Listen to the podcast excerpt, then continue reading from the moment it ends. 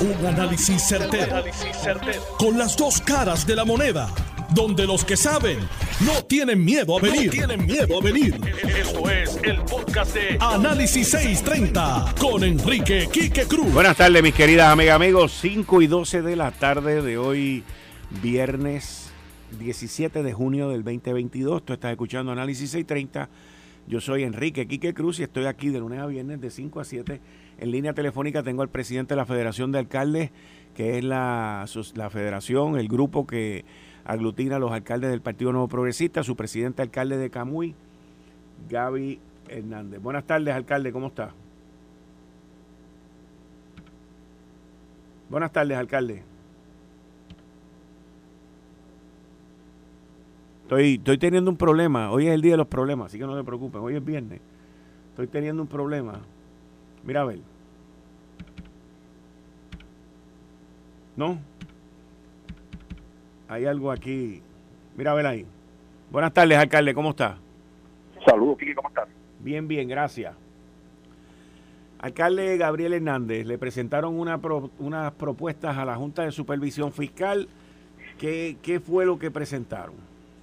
Bueno, nosotros estamos solicitando a la Junta de Control Fiscal, tanto la Asociación de Alcaldes como la Federación de Alcaldes, una moratoria de dos años, como que bien es cierto de que la Junta de Control Fiscal eh, va aprobando presupuesto a presupuesto de cada año fiscal, se le hizo una petición de una moratoria eh, de dos años a lo que es la eliminación del fondo de equiparación, que ya le quedan de los 300 millones que comprendían ese fondo en algún momento dado, ya solamente le quedan 88 millones de dólares, que 44 deberían desaparecer en este año fiscal y 44 millones en el próximo año fiscal. Lo que estamos solicitando es que esos, esos 88 millones se permanezcan en el presupuesto eh, por un lapso de dos años, en lo que los municipios pueden eh, establecer mecanismos de recaudo de otras fuentes de ingresos para poder eh, sustituir lo que es el fondo de equiparación.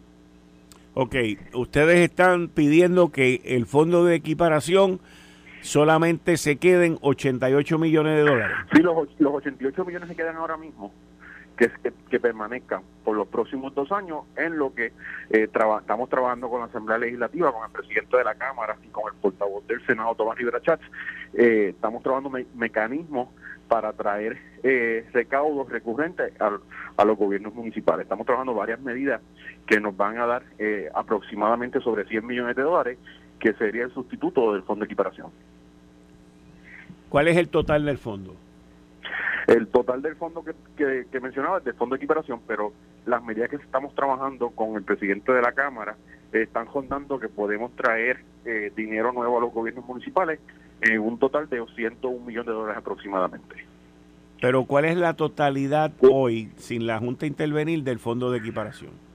Pues la fondo de equiparación hoy, como te mencioné, son 88 millones. ok, son el total, okay, el total son 88 millones y ustedes están pidiendo que lo dejen así por los próximos dos años. porque en el presupuesto que se supone que empiece entre en vigor el primero de julio, tendría que venir 44 millones menos, que es la mitad del fondo de equiparación, desaparecer la mitad del fondo de equiparación. Lo que estamos diciendo es que, que se mantengan en lo que estas medidas que vamos a estar presentando en la Asamblea Legislativa, que el gobernador después tiene que evaluarlas y firmarlas, eh, se pueden implementar para poder sustituir ese, ese dinero a los gobiernos municipales. Y que también la Junta evaluará también, me imagino, ¿verdad? Correcto, correcto sí. Pero lo que estamos haciendo realmente es, eh, en el room tax, se, le está cambiando la configuración para que los municipios puedan recibir directamente un 2% de ese room tax, que ahora mismo no reciben, no reciben nada eh, estamos trabajando eh, la medida que ya la Junta de Control Fiscal había avalado de las tragamonedas, que una vez se conectaran, el 45% de esos ingresos serían traspasados a CES para cubrir eh, las aportaciones de, de los planes médicos que, que, hace, que hacen los, los gobiernos municipales. Estamos transfiriendo ese dinero a que pase al Fondo de Reestructuración Municipal para que pueda ser sustituido el, el, el lo que es el fondo de equiparación. Ok. ¿Y cómo hasta ahora ha sido cómo hasta ahora ha sido la respuesta de de la junta? Pues nosotros nosotros nos unimos con asesores de la junta el pasado el pasado lunes. Les tengo que decir que fueron muy amables, muy elegantes con nosotros, nos escucharon, eh, acordamos con ellos que le íbamos a hacer llegar una comunicación, nos dieron hasta el miércoles para para someter la misma, la misma fue sometida eh, el miércoles en la tarde. Eh, ellos quedaron que la Junta se iba a estar reuniendo hoy, pero como el presidente de la Cámara pidió que se extendiera la evaluación del presupuesto hasta el próximo 22, pues por eso la Junta no, no tomó decisión hoy. Así que con la extensión que pide el presidente de la Cámara hasta el 22 de, de junio, eh, ellos van a estar evaluando todo nuestro planteamiento, más las medidas que vamos a estar aprobando en la Asamblea Legislativa, eh, para entonces ahí tomar una decisión final. Muy bien, o sea que esto va a ir hasta, hasta el último minuto. Sí, esto va a estar hasta el 27 de junio, que es prácticamente el último día para eh, llegar a algún tipo de acuerdo entre ambos cuerpos eh, sobre el presupuesto que finalmente eh, presente la Junta de Control Fiscal y hasta ese momento vamos a estar ahí en la incertidumbre si finalmente vamos a poder lograr hacer una transacción, una transición ordenada en cuestión de lo que es la eliminación del fondo de equiparación. Alcalde, muchas gracias por estar aquí disponible gracias, en Análisis gracias, gracias, gracias a usted, Kike, como siempre, y buen fin de semana. Igualmente, ustedes escucharon al alcalde de Camuy, presidente de la Federación de, Al de Alcaldes aquí en Puerto Rico, Gabriel Hernández. Miren, en el próximo, el próximo tema tiene que ver con Trujillo Alto. Y yo tuve la oportunidad hoy, quiero compartir con ustedes esta entrevista que yo tuve con uno de los candidatos a la alcaldía de Trujillo Alto, que va a ser el 16 de julio que se va a llevar a cabo ese, esa elección especial. Y él es un legislador municipal de Trujillo Alto. Estoy hablando de Gabriel Pérez, que había, primero había quedado en venir aquí y me encontré con él cuando estaba saliendo de Guapa. Me dijo que sí todo esto, pero parece que sus estrategas le dijeron, papito, cálmate que por ahí no es la cosa. No, no vayas para allá. Pero como quiera, tengo aquí la, la entrevista y quiero compartirla con ustedes porque tira, tira duro a todo lo que da. ¿Ok? Vamos a escucharla.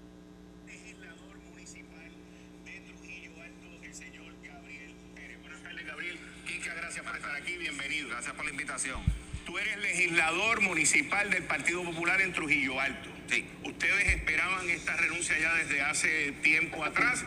El alcalde en una ocasión se había reunido con ustedes. ¿Qué le dijo? Con algunos. ¿Contigo no? Con algunos. Contigo no. no, contigo no. Eh, un caucus de. No. No se reunió contigo. ¿Por qué no se reunió contigo? Porque convocaron un caucus un día complicado, que son los martes, que yo no puedo trabajar, pero que, que yo no puedo ir a los caucus por trabajo. Eh, pero me enteré de lo que pasó allí en el ¿Qué pasó? Quique. Pues dime. Pues en ese caucus, pues lo que estamos viendo hoy y lo que el país estaba esperando, esperando que no podía hablar. Que incluso, Quique, es que con la carta no está hablando, pero renunció. Las razones no sabemos. ¿Qué era lo que se esperaba ya? Ustedes esperaban sí. esta renuncia hace más de un mes. Yo la esperaba. Algunos no. Algunos tenían esperanza, pero ya renunció. ¿Esperanza de qué? ¿De que no fuera verdad los rumores? Bueno, eh, tiene que preguntarle a otras figuras en la legislatura que... Hay otra gente en la legislatura entonces que saben eh, de esto. Íbamos a, eh, esto iba a estar bien, que todo iba a salir bien. Eso era lo que te estaban diciendo a ti. A mí. A ti te estaban diciendo en la legislatura, compañeros tuyos populares. Con calma, cógelo con calma, porque estamos en presupuesto, Quique. Hoy se supone que aprobamos el presupuesto del país y yo el miércoles levanté unos, unos cuestionamientos, porque ya no tenemos la situación de estar hablando con el alcalde, ¿verdad? Diario, negociando. Mire, estos chavitos van para acá, estos chavitos van para allá. No. Tú corriste en la plancha con él, ¿cierto? Sí, cierto. ¿Cuán cercano tú eras de él? De, de, de la ¿De plancha. Confianza?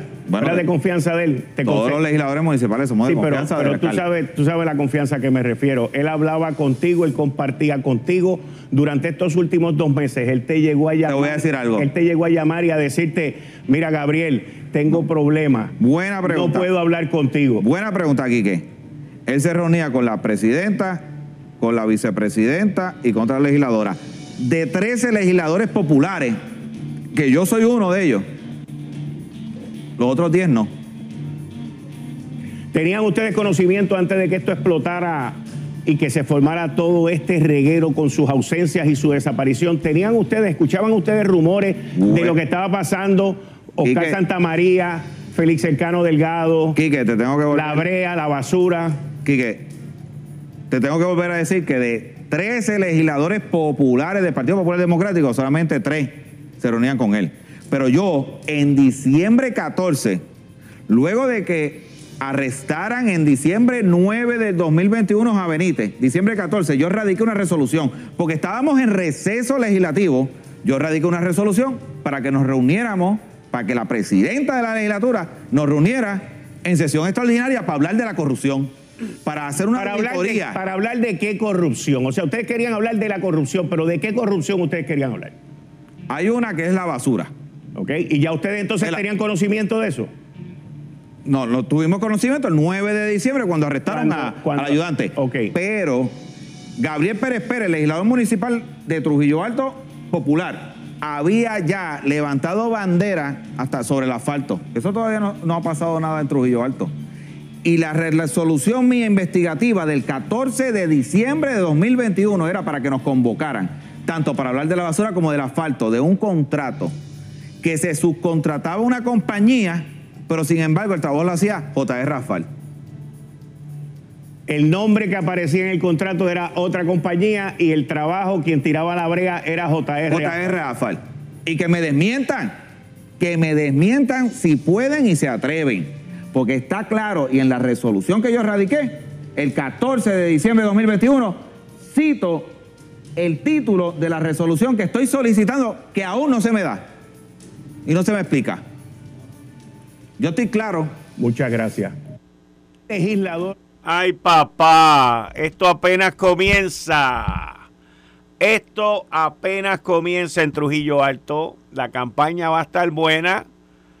Y si la, la presidenta de la legislatura municipal, María de Lourdes Saya, o cualquiera de los otros dos que él mencionó de la legislatura municipal del Partido Popular quieren venir aquí o quieren ir a lo sé todo, las puertas están abiertas. Si quieren refutar algo de lo que haya pasado aquí, ustedes me dejan saber. Ustedes saben la persona de contacto, tienen los teléfonos, pero esto no pinta bien y todo parece indicar, todo parece indicar que aparte de los arrestos y de los culpables y de todas las cosas que han habido en Trujillo Alto, hay más gente, porque el mismo Gabriel Pérez dice que hasta ahora lo que ha salido ha sido lo de la basura, pero que también había allí brea, también había allí ese líquido negro y esas piedritas negras que se llama asfalto. Todo esto, señores, va a continuar saliendo en esta primaria es el 16 de julio, esta elección especial. Yo le digo primaria porque esto es como si fuera una primaria. Aquí se tiran con todo. El próximo 16 de julio. Así que nosotros aquí en Análisis 630 vamos a continuar y vamos a estar pendientes de esta situación en Trujillo Alto. Eh, estás escuchando el podcast de Noti1. Análisis 630 con Enrique Quique Cruz. Y hoy nos acompaña el amigo aquí, historiador Ángel Collado Schwartz. Ángel, qué bueno verte, ¿cómo estás? Quique, un placer estar aquí con ustedes. Este, siempre es bueno regresar aquí a mi casa, aquí en Noti1. Así que nada, muy bien y saludos a todos los radioescuchas. La última vez que yo te vi, eh, fue cuando publicaste un libro que tenía que ver sobre la Marina y el, papel que jugó la Marina en el desarrollo de Puerto Rico. Y recuerdo, recuerdo que el libro hablaba sobre los primeros gobernantes en Puerto Rico que eran admirantes de la Marina y todo lo que estuvo ocurriendo en esa época. Y ahora eh, veo que publicas un libro nuevo, pero que, es la continuidad, la continuación del otro, pero el mundo ha cambiado desde aquel libro a este libro. Eh, cuando tú publicaste ese libro no había habido pandemia, no habían habido los, los líos que están ocurriendo ahora en el mundo y, y, y, también hay un cambio de presidente en el primer, en el libro este que estábamos hablando, era un presidente, ahora era Truman, para ser más exacto, y ahora estamos hablando de Eisenhower, un presidente demócrata, un presidente republicano, un presidente con bagaje militar, como Eisenhower, general de la Segunda Guerra Mundial, el otro un político, eh, con dos mentalidades completamente distintas de qué hacer con Puerto Rico.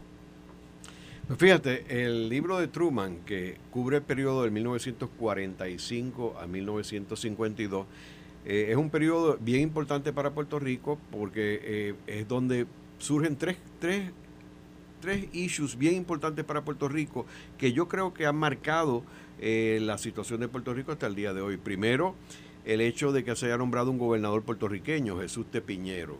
Segundo, que se aprueba la ley para que Puerto Rico pueda elegir el gobernador. Y tercero, el Estado Libre Asociado, que si bien Puerto Rico continuaba siendo una colonia, había unos, unos elementos de un poco más de gobierno propio que el que había antes. Eh, ese periodo que, es bajo Truman, que, que, es presidente por casi ocho años, tenemos que ver que eso lleva a un periodo de casi 20 años donde los demócratas están en el poder.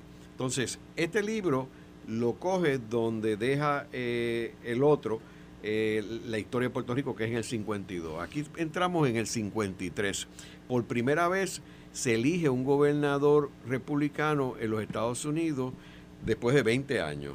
En los primeros dos años había un Congreso republicano, después los demócratas recuperan el Congreso. Así que aquí tienes un, un personaje que es un general, una persona altamente eh, reconocida, un héroe nacional por su rol en la Segunda Guerra Mundial y su particularmente la invasión de Normandía. Y este personaje llega a la presidencia y está el, Estado Libre Asociado inaugurándose y entonces eh, Eisenhower juega un papel protagónico en este periodo que es, es, muy poco conocido en la historia de Puerto Rico, que es del 53 al 61.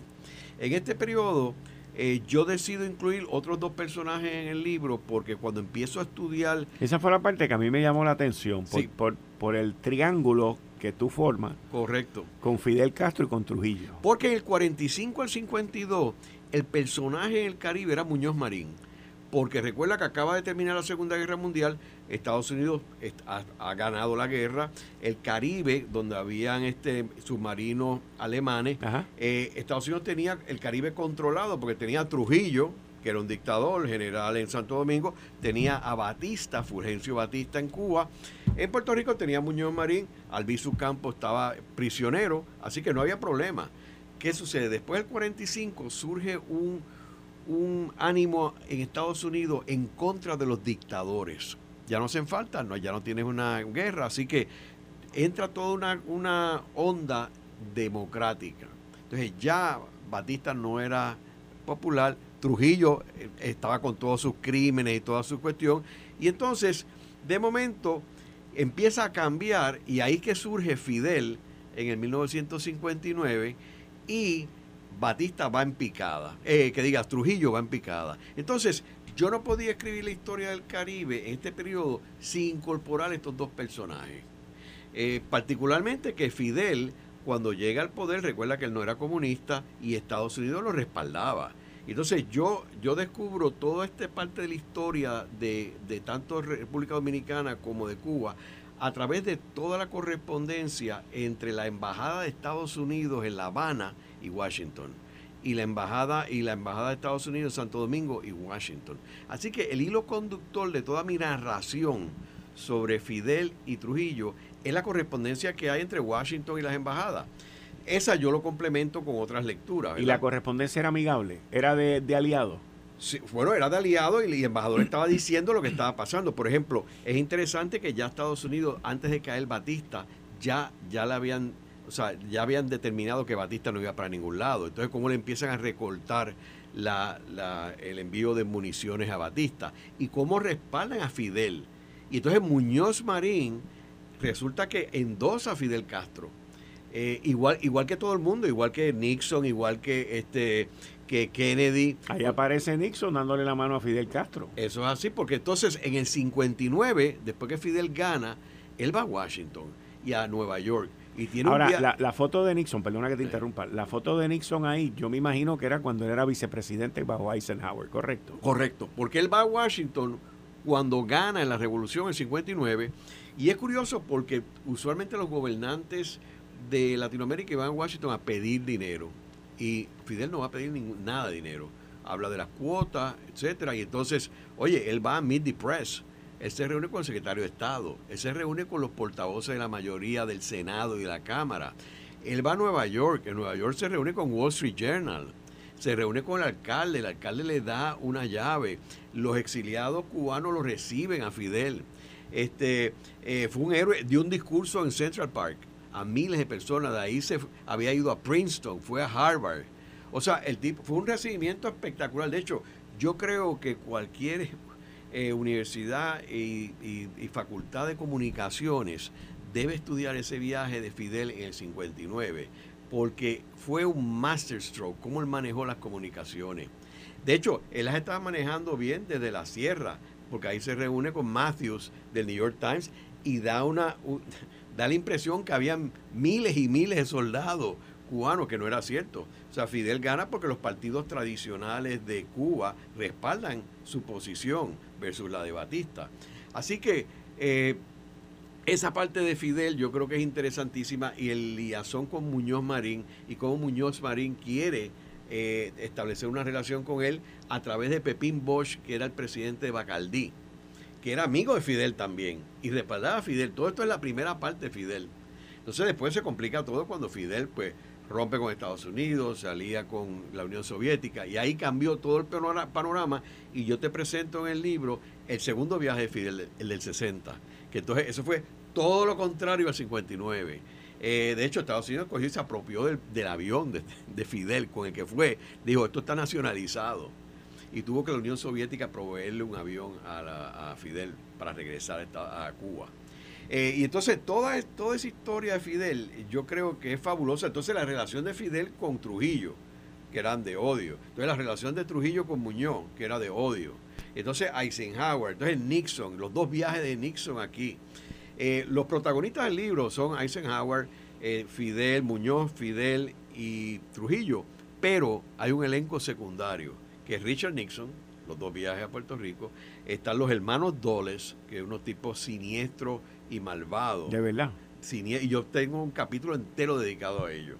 Y corruptos también. Uno, uno de los aeropuertos de Washington, el de Baltimore, perdón, está a nombre de uno de, de hecho, es curioso porque ya cuando se está inaugurando ese, ese aeropuerto, ya se empezaba a saber todos los issues de corrupción de Dulles.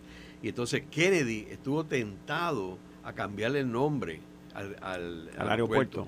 Y se quedó el nombre, pero fíjate que en ningún sitio hay ni una ni un busto de Doles ni nada, o sea, no es como Muñoz Marín, tú sabes que hay usualmente pues hay un busto y se llama Luis Muñoz Marín. En el aeropuerto Ronald Reagan de Washington DC hay una estatua allí en la entrada de Ronald Reagan. Eso es así, y de Bush hay otras cosas en, en Washington. Aquí no, aquí lo que había lo votaron y aparece Doles como si fuera un nombre, como si fuera Coca-Cola.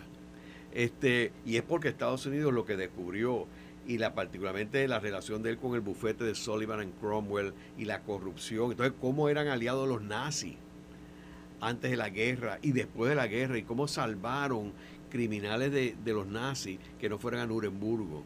Yo narro todo eso ahí. Este, o sea, es, bien, bien feo toda la historia de ellos y el rol de ellos.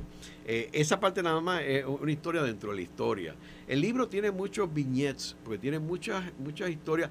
No queda bien, obviamente, Fidel, porque yo presento las partes positivas y la parte negativa. Yo digo que este libro yo no lo puedo presentar en La Habana ni en Miami.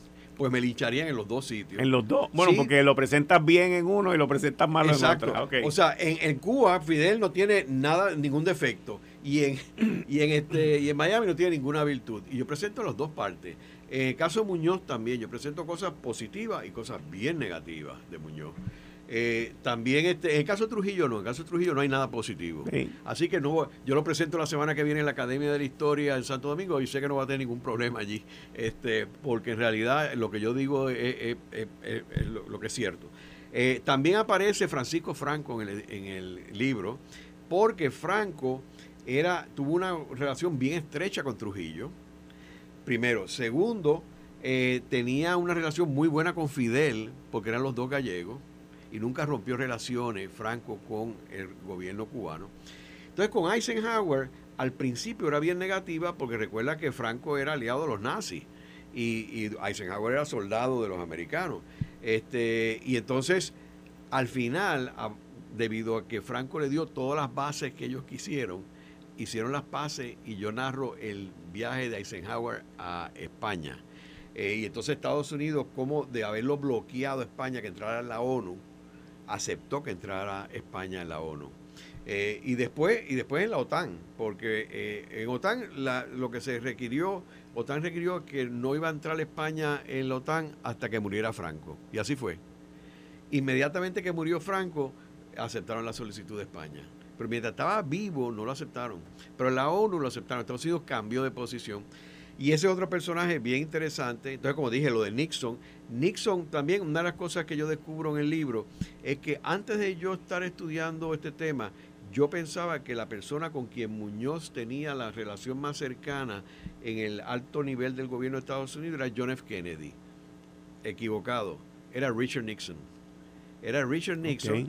Y tiene que ver con cuando Nixon va en el 58 a Venezuela y casi lo matan allí en, una turba que lo atacó en el carro y entonces eh, se tuvo que escudar en, eh, refugiar en, la embajada de Estados Unidos en Caracas y entonces Estados Unidos movilizó la marina para tratar de rescatarlo. Eh, Nixon no quiso que lo rescataran para no hacerle daño al gobierno, que era un triunvirato que había temporariamente en Venezuela. Y entonces Eisenhower lo recibe al otro día en Washington con toda la plana mayor de su gobierno, pero ¿dónde iba a dormir Nixon? Y, deciden que venga a Puerto Rico y se hospede en la fortaleza. Es un operativo que tiene que haber sido, eh, yo no encontré los detalles de, esa operación, eso no está en la Fundación Muñoz Marín ni está en Washington, eh, pero obviamente alguien tiene que haber llamado a Muñoz y haberle dicho, mira, esta noche cancela lo que tú tengas, porque va el vicepresidente allí, limpia el cuarto de Limber para que se quede allí, ponga el cocinero a cocinar y entonces entretenlo tú y Doña Inés. Y entonces obviamente Nixon estaba golpeado porque por poco las ligas.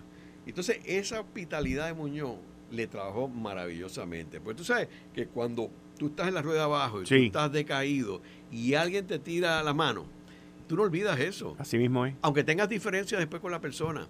Así que todos esos detalles están Ahora, en, términos políticos, en términos políticos, en términos de estatus, eh, ¿cómo, ¿cómo, cambia en, en ese momento la visión de los Estados Unidos hacia Puerto Rico? Bueno, Empieza, empieza como te dije, eh, el, eh, Eisenhower ve que había que descolonizar a Puerto Rico. Eh, él, no, él, no, él estaba clarísimo que Lela no se podía desarrollar. Eso estaba clarísimo. y así lo dijo por escrito. O sea, hubo cartas, hubo documentos. Sí, bueno, yo planteo ahí que él no veía la visión que quería Muñoz de que Lela iba a desarrollar, no iba para ningún lado. De hecho, yo menciono ahí un incidente que Muñoz quería que hubiera un oficial de Puerto Rico en el Departamento de Estado. Y le dijeron, mira, eh, es imposible porque tú estás en el Departamento del Interior y esto pertenece al Congreso. Este, cuando Fernando Murray, por ejemplo, el proyecto que Muñoz quería de que, de que eso procediera y Scoop Jackson le dijo a Muñoz, mira, no es una cuestión de que yo no esté de acuerdo con lo que tú dices. Es que tú no puedes tener un pacto entre iguales cuando una de las partes tiene poderes plenarios sobre la otra. Es imposible. Eh, así que el Estado Libre Asociado por todos lados se lo dijeron. Yo presento que Pero él seguía insistiendo. Él seguía insistiendo. Entonces, Eisenhower cuando viene en el 60 ya tuve que la relación no es la misma que cuando empezó el cuatrenio. No es la misma porque Eisenhower eh, estaba claro de que, de que Puerto Rico él no iba, no iba para la estadidad, está clarísimo. Y entonces el estatus que tenía era un estatus colonial, que es interesante porque si lo traes al presente, vemos consistentemente que Estados Unidos ha sido claro que el Estado libre asociado es un estatus colonial. Antes no lo decían pues o sea, no lo decía así abierto, ahora te lo están diciendo el Tribunal Supremo, la el, Congreso, la rama ejecutiva. La ley promesa. Todo, por todos lados te están diciendo que es una colonia. A mí me parece una cosa inverosímil, tú sabes, que el liderato del Partido Popular todavía insista que no, que Puerto Rico no es una colonia. Eh, a mí me parece un poco como las locas de los pueblos, tú sabes, que empiezan a caminar por ahí a decir que el mundo se está acabando. O sea, francamente, me parece eso de... O sea, eh, que históricamente, desde que tú vienes haciendo estos trabajos biográficos y literarios, Truman, ahora Eisenhower, al día de hoy, porque me imagino que después del libro de Eisenhower, pues tú seguiste. Ya estoy trabajando con Kennedy. Exacto.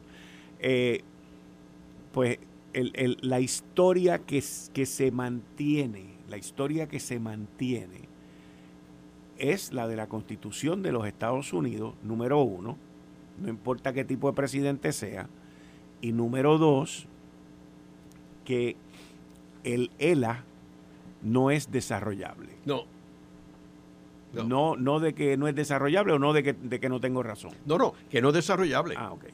De hecho, tú sabes que eh, Hernández Colón, recuerdo que un día me comentó, me dijo, mira Ángel, eh, el presidente que hay que estudiar en detalle es Gerald Ford, porque Gerald Ford eh, hereda toda la cuestión del Status Commission que había empezado con Nixon, entonces Nixon sale, entra Ford, y entonces él comisionó a todos los jefes de agencia importantes que estudiaran y le hicieron análisis si el ELA era desarrollable o no.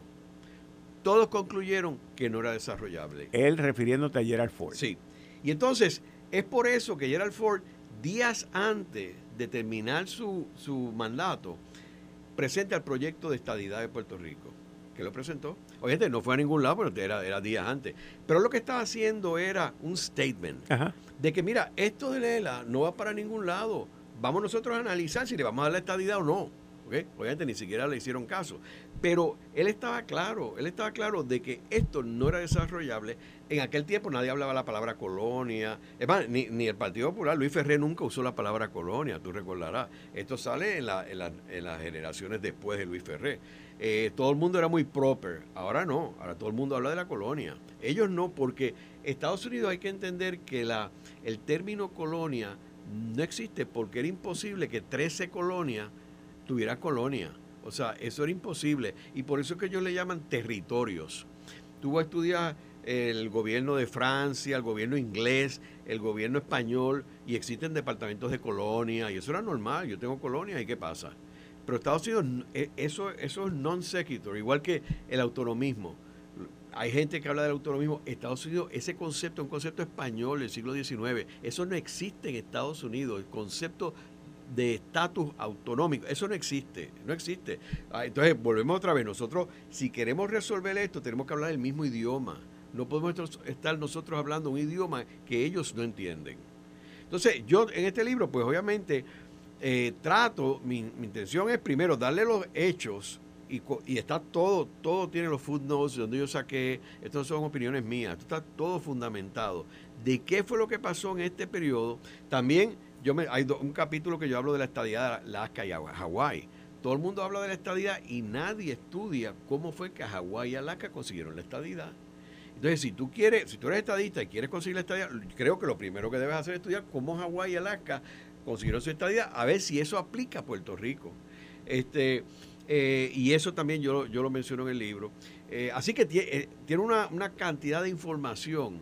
Yo creo que para personas serias que quieran estudiar el tema, tiene ahí una base espectacular y, y, te lleva a querer investigar más.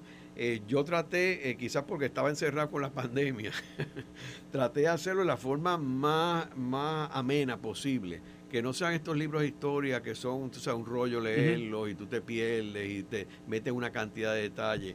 Eh, yo, pues, como, como tú sabes, pues yo antes de ser historiador era comunicador, así que tengo esa cuestión de poder tratar de comunicar la historia de la forma más efectiva posible. Eh, también el libro tiene, igual que el de Truman, 250 fotos. O sea que también es bien rico en, términos visuales de tú poder tener la historia eh, después de cada capítulo. Y las fotos no necesariamente van directamente relacionadas al texto, sino a veces complementan el texto. Este, eh, la bibliografía está también este, bien extensa. Eh, o sea que el libro, el libro provee una perspectiva distinta a la que tú tenías. Las personas que lo han leído, varias personas me han llamado, te quiero decir, de, todos los partidos políticos, y me han dicho, Ángel, la verdad que esto está espectacular, este, eh, porque eh, hay, es imposible que alguien que lea el libro me diga a mí que no, no sabía, que todo lo que está en el libro lo sabía. Es imposible, porque hay mucha información nueva, y como te digo, muchos de los héroes van a quedar un poco eh, lacerados este, porque, porque yo presento las partes buenas y las partes malas. Ángel Collado Schwartz, muchas gracias. Gracias, Quique, gracias por meterme aquí. Cuando vuelvas a Puerto Rico, pues comunícate de nuevo porque nos quedamos a mitad. Eso es así, eso es así. Pero muchas gracias. Ahí ustedes escucharon a Ángel Collado Schwartz. Ángel Collado Schwartz fue presidente de una de las agencias de publicidad más grandes que hubo aquí en Puerto Rico, lo conozco hace muchos años. Y ahora pues es un historiador y un, una persona que ha hecho un trabajo de investigación sobre yo lo denomino como que la relación entre los líderes de los Estados Unidos y los líderes de Puerto Rico. Eh, principalmente hasta ahora en estos dos libros, pues la figura principal de Puerto Rico sigue siendo Muñoz. Pero por lo que veo, cuando llegue al próximo libro, él está trabajando ahora, me dijo, con el de Kennedy, Después cuando entre con el de Nixon, pues de ahí los papeles van a van a cambiar y en el de Kennedy en el de Kennedy no, no, porque el de Kennedy todavía sigue este Luis Muñoz Marín. En el de Johnson, pero eh, ahí, ahí entra Johnson, ahí entra Johnson. Bueno, pero muchas gracias, Ángel, muchas gracias. Esto fue el, podcast de Notiuno. Análisis 630 con Enrique Quique Cruz. Dale play a tu podcast favorito a través de Apple Podcasts, Spotify, Google Podcasts, Stitcher y notiuno.com.